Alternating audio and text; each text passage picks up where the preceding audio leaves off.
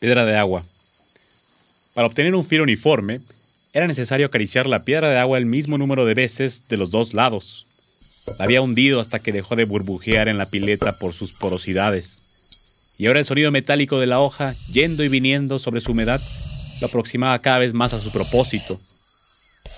Tenía que ser un tajo limpio, que cortara la piel con tan solo acariciarla. Con un poco de fuerza tendría que ser suficiente para que el filo se abriera paso por su músculo y tendones hasta ser detenido por el hueso del brazo, porque seguramente se interpondría en el viaje del machete al rostro. Se lo desfiguraría si bien le iba, si no, ya tendría que descuartizarla y después enterrarla en el patio, o quemar sus miembros y si alguien se le ocurría preguntar, diría que se la habían llevado, raptado, que se había ido con otro, y le creerían porque su rostro era muy conocido en el pueblo por excitar hasta en los hombres más serenos el ímpetu de poseerla. Pero una cosa era que ellos se le acercaran con esa intención y otra muy distinta, que ella le siguiera el juego como aseguraba él. Estaba poseído por ese pensamiento y por eso deslizaba su dedo sobre el filo de la hoja. Comenzaba primeramente del mango hasta que lo detuvo casi al llegar a la punta. Fue la fricción de su piel enterrándose apenas en el acero lo que lo hizo detenerse como señal de que solo esa pequeña parte estaba afilada. Esa pequeña línea en su dedo era el testimonio de que toda la parte media y baja del machete no cortaría ni una papaya, por lo que volvió a mojar la piedra y con doble decisión volvió a ella. El sonido metálico de la hoja sobre la piedra era un sonido que lo tranquilizaba, era un sedante para su corazón, y ese sonido le hacía no estallar en golpes hasta matarla, era estar a medio camino de acabar con esa circunstancia que se había instalado en su casa desde quién sabe cuándo. Pero sobre todo, acabaría con esas ganas de chorrear el piso con su sangre. Además, ¿qué importaba la fecha de inicio si el fin ya se vislumbraba? Una sonrisa le mutó el rostro en uno completamente irreconocible ante tal idea. Por eso, se podría decir que más que la hoja, lo que tenía entre sus manos y que iba y venía sobre la piedra afilándose en cada movimiento, era su pensamiento. Ahora emitía un sonido increíble al recordar las risitas que vinieron de su casa cuando regresaba de vender los carrizos que había macheteado en días previos. Era un monstruo el que estaba dentro de su casa. Uno que hubiera tenido que traspasar al momento. Un ocho de sábanas, piernas, brazos y dos cabezas que se mantenían unidas por los labios. Sin ningún arma más que el lazo con que había atado su mercancía, había optado por evitar la confrontación con él que seguramente estaría armado. Ella sola también por su parte era un monstruo hecho de amor, al que idolatraba como un santo. Le trastocaba el juicio como a todos los demás hombres con su violenta belleza. Por eso, pese a que ella negaba siempre sus acusaciones, que a la menor provocación afloraban dejando la fastidia de tantas preguntas como hace rato, él optaba por escupir el esputo que se le formaba porque estaba certero.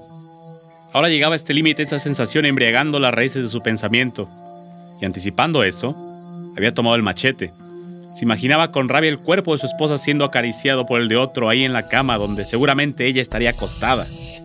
Era espeluznante volver a sentir esa sensación de nuevo, y por eso afilaba sin tregua la cuchilla del machete.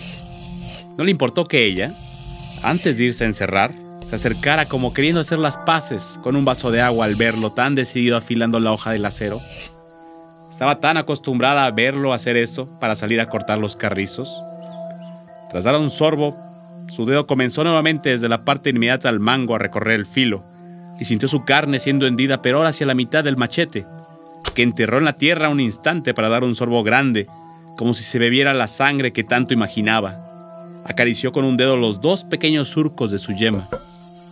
Desenterró el machete y tras volver a humedecer la piedra en la pileta, volvió a raspar la cuchilla, pero ahora en la parte inferior provocando que el metal emitiera más sonido que el de lo habitual como si pudiera callar ese recuerdo.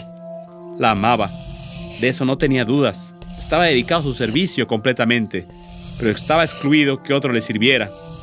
Su belleza era lo que le hacía hervir la sangre hasta sentir que se le evaporaba por los poros. No la había visto, era cierto. No quiso ver por la ventana para no sentir el aguijón en el corazón. Pero ¿qué más podría significar ese intercambio de miradas cuando caminaban por la calle o cuando le daban el cambio en cualquier tienda y casi casi sostenían su mano al dárselo? O al al mercado, y era de las primeras que despachaban, siendo él de los últimos a los que atendían cuando iba solo. Candidatos no faltaban, y a falta de adivinar con quién, Mejor ponerle fin con el acero traspasándole el cráneo, porque sería como una hidra siendo asesinada a filos y comenzaba a matar potenciales amantes. Y ese paso, dejaría el pueblo entero sin hombres. Por eso apartó el machete de la piedra de agua y realizó el mismo ejercicio que las otras veces. Y ahora su dedo se detuvo desde el principio en la parte inferior de la cuchilla. Tres surcos había ya en su dedo, lo que significaba que estaba listo para cortar hasta el viento con tan solo blandirlo un último toque para pulimentar el filo, y como las bestias que la música mansa, ese último sonido del metal le restableció a su ritmo ordinario la respiración, arrulló la sangre y el violento galope de su corazón. Ella se mantenía en el cuarto recostada sobre la cama y con el arma en su mano se aproximó al interior de la casa. Su respiración era relajada, que apenas si se podía escuchar. Su rostro era más hermoso que el aleteo del colibrí que luego veía entre la maleza. Por eso no quería verlo. Había pensado atacar inmediatamente la cabeza como si partiese un coco. Con suerte el cráneo cedería el primer golpe, pero también estaba el riesgo de que se atorara la hoja y ella despertara con los ojos tratando de decir algo que la sujetara a la vida. Tendría que volver a sacar la hoja y con un segundo golpe dejar la tapa en el suelo con sus cabellos mezclados con sangre. Lo hubiera hecho, pero salió al exterior con una sensación conocida infestando su pecho. Con ella entró a la bodega donde guardaba todos sus aperos. Ahí, al lado del clavo que había puesto antes de ponerse a afilar el machete, estaban muchos otros en las paredes sosteniendo cada uno un machete afilado, como si cada uno de ellos le hubiera hecho una escisión en el pensamiento. Eran su reflejo, porque eran tantos que parecían un gran espejo fragmentado el que cubría las cuatro paredes que apenas se podían ver las tablas con las que estaba hecha la covacha. Cada machete era un celo liquidado, y ahora que veía ese nuevo machete que colgaba, era como si ese filo hubiera sacado el veneno de su mente, y por eso cerró la puerta y despertó a su esposa para que le hiciera espacio en la cama. Las risitas quizá habían venido de la televisión, como ella aseguraba antes de irse a encerrar al cuarto. Por eso se recostó al lado de su pecho tibio y posó su mano sobre su cadera. Tenía que descansar, ya que mañana volvería a la covacha, cogería ese machete recién afilado y se iría temprano a cortar carrizo.